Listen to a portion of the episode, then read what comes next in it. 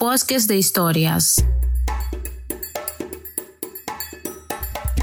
Desde Panamá hasta México, los pueblos indígenas y comunidades locales que protegemos los bosques te damos la bienvenida. Nuestras historias son nuestra alma, así que queremos compartirlas contigo. Esperamos que después de escucharlas nos conozcas un poco mejor.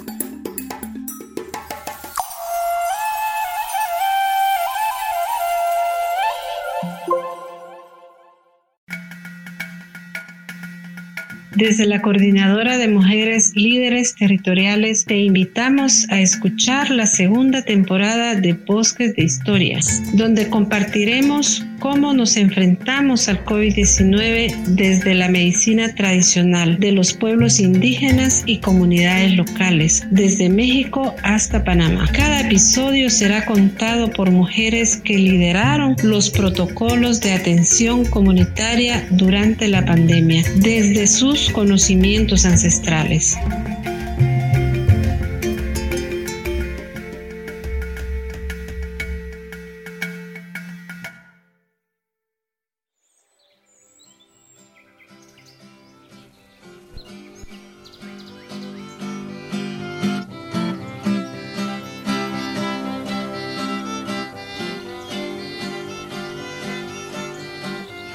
Mi nombre es Amalia Hernández de Orconcitos, San Pedro de Zacapa, Honduras. Mis raíces pues son lentas. Mis abuelitos son originarios del departamento de La Paz, donde pues, es una cuna de lencas indígenas y muy orgullosa de mis raíces ahora mismo no, no están mis abuelos. Ellos nos llenaron muchos valores, el valor a la tierra, el valor a la naturaleza, tantas cosas que ellos nos transmitieron a nosotros que desde muy niños pues nosotros ya cuidábamos nuestro entorno y ya sabíamos también qué cosas eran buenas para un dolor de estómago y nosotros pues desde niños nos enseñaron a, a cuidar las plantas. Nosotros somos tres hermanos, nos crecimos con mi mamá y mi papá, compartimos la misma casa con mis abuelitos. Mis abuelitos se vinieron del, Departamento de La Paz, ellos nunca dejaron de inculcarnos a nosotros, ¿verdad?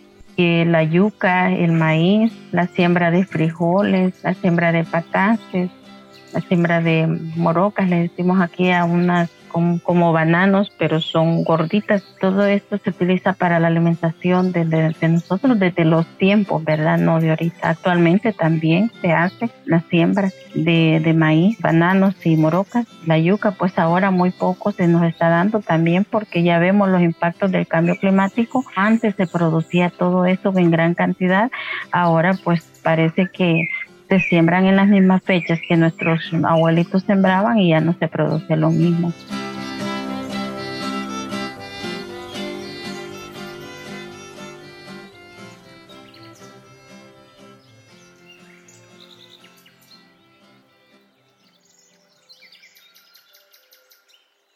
Mi familia, pues siempre mi familia me ha dicho a mí, vos mejor hubieras puesto un puesto naturista, porque yo, yo he aprendido también mi forma de, de, hacer mis propias medicinas y mi manera de, como yo lo miré, como mi abuelita me enseñó, y funciona. También a mi mamá le llegó el COVID, entonces nosotros eh, recurrimos al medio de la, utilizar las plantas. Empezamos por el eucalipto, eh, el eucalipto lo utilizamos realmente eh, con las mm, tomado en té, también en las evaporaciones. Personalmente eh, yo colaba el eucalipto, el, el ciprés, lo hervía en una olla, yo lo colaba en un pascón y después pues yo lo trasladaba al baño a que mi mamá lo enfriara y con la misma pues que ella estuviera evaporizándose con, con el con, con lo mismo que despide el vapor, pues. Entonces ella lo hacía ahí en el baño y seguidamente después esa misma agua eh, que mi mamá mm, secaba, se bañaba. Después de eso, en esa misma olla yo volvía a cocinar un poco de eucalipto, ciprés y también evaporizaba la casa, el cuarto de ella, dejaba por un momento la olla hirviendo la, la sacaba y la ponía en un tiesto en medio del cuarto. Entonces esto también eh, vaporizaba el cuarto de mi mamá, lo purificaba después en la sala para que se moviera el vapor. Bueno, recurrimos a, la, a los té de canela para tomar. Nosotros utilizamos la canela, el ajo, cebolla, la miel, el limón, el té de canela por aparte, que como es para que no le pegara náuseas, para que no le causara el malestar en, en el estómago y lo otro pues para estarle dando para también combatir juntamente eh, la, la, tos. Entonces le hacía el té de el té de cebolla con limón el jengibre. O sea esas fueron las plantas que más utilizamos en este momento. El tomate también el tomate eh, lo hacían eh, licuados de tomate y le echaba una mínima pizca de sal, un chorrito de limón. Eso pues a mí me lo recomendaron eh, eh, para, para las defensas. Me dijeron, no, no tienes que comprar una vitamina C. Em, la vitamina C está en el tomate, puedes estar licuando tomate. Pues eso lo hacíamos, estar haciendo licuados cada momento para en vez de otra cosa, pues tomar y la alimentación pues a base de, de, gallinas indias, pollitos indios, que no fuera um, otro tipo de carne, más que a puro pataste, apio, cosas verdes, pues los calditos. Y mi mamá se recuperó, mi mamá nunca estuvo grave, nunca estuvo en un estado, mi mamá estuvo siempre bien fuerte eh, mi trabajo fue todo el día, desde que amanecía, estar en esta tarea. Y, y también, pues, gracias a Dios, Dios nos ha dotado de muchas cosas tan positivas en nuestra vida que, pues, yo alimentaba mucho a mi mamá con mucho positivismo, mucha alegría, porque yo pienso que también para el enfermo, para quien usted esté cuidando, usted tiene que estar muy alegre, muy contenta, aunque de repente sienta que hay cosas que no están bien, pero yo tengo que transmitir mucha alegría a la persona. Y gracias a Dios, pues Dios me ha dado ese don de poder hacerlo también de esa forma. Yo, mi mamá hablaba mucho con ella, yo no le tenía temor tampoco. Mi mamá nunca estuvo aislada, como decir que a la puerta le iba a dejar la comida, ¿no? Yo en esta posición que estoy comía, y mi mamá atrás en un comedor y a la misma hora comíamos. Yo servía su comida allá y yo comía acá y entonces estábamos a una distancia más o menos y, y no, en ningún momento mi mamá estuvo, como decir, encerrada eh, o que yo estaba oyendo a ella, no, estábamos platicando, estábamos siempre diciendo que íbamos a salir de eso y que no se, que se mentalizara pues que, que eh, no iba a surgir nada más y que todo iba a salir muy bien. Evitamos en esos días consumir todo lo que fuera cuestiones de harina, o sea, la papa, todo lo que es cuestión de harina, arroz, tortilla, todo, porque como eso no, realmente nos, nos llena, pero no es que tienen vitaminas tanto, ¿verdad? Entonces eh, la persona necesita estar bien nutrida. Entonces, gracias a Dios, esta fue la forma como nosotros mm, em, combatimos eh, esta enfermedad y así muchas que hemos aprendido, ¿verdad? Aparte del COVID. Muchas personas me, me, decían, Amalia, ¿con qué, qué ayudaste a tu mamá? Pues yo deseaba que todo el mundo me escuchara, yo deseaba transmitirle a todo el mundo cómo había hecho, porque la verdad que muchas personas murieron o, sufrieron un poco más por falta de, de, de conocimiento, por falta de, de también de positivismo, ¿verdad? Porque ya se sabe que esta enfermedad también atacaba dependiendo mi estado de ánimo, sí.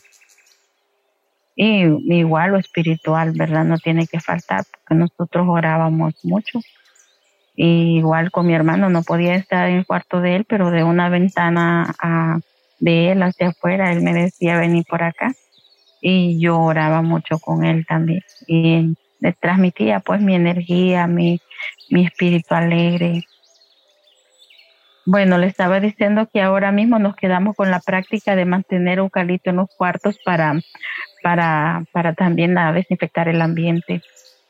Como grupo de mujeres organizadas, pues también compartimos mucho la información de, de cómo poder combatir el COVID porque algunas personas también de mis compañeras utilizaron algún tipo de, de plantas que uno no conocía, pero gracias a Dios en este círculo de amistades y de organización, pues había esa cobertura de poder preguntar qué tomaste, qué no tomaste, cómo hago esto, cómo, o sea, fue un ir, y, un ir y venir de información y de conocimiento.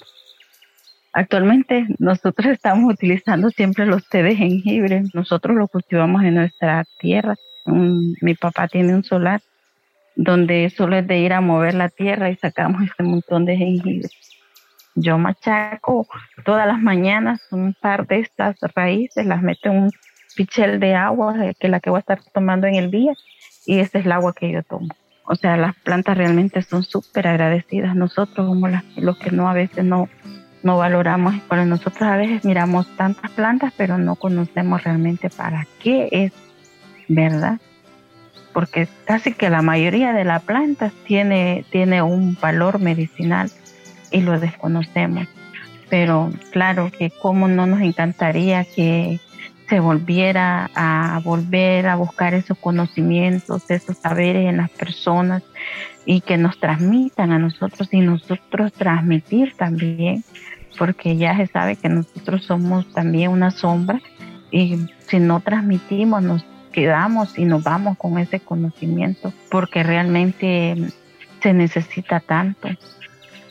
A veces em, se está perdiendo tanto esa cultura de, la medicina tradicional.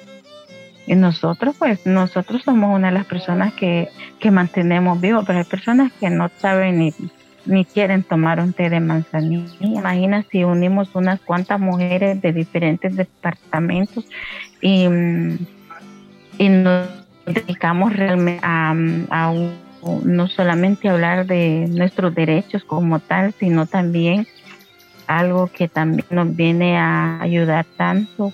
Claro que sería muy bonito tener un encuentro ya como organizaciones de mujeres específicamente hacer un aporte específico sobre nuestros conocimientos de las plantas.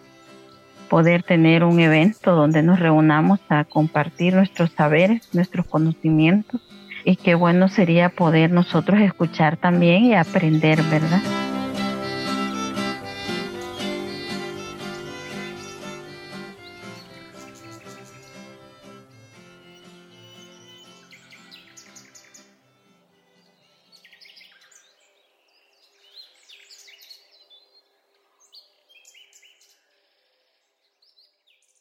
Bosques de Historias es un esfuerzo de la Alianza Mesoamericana de Pueblos y Bosques.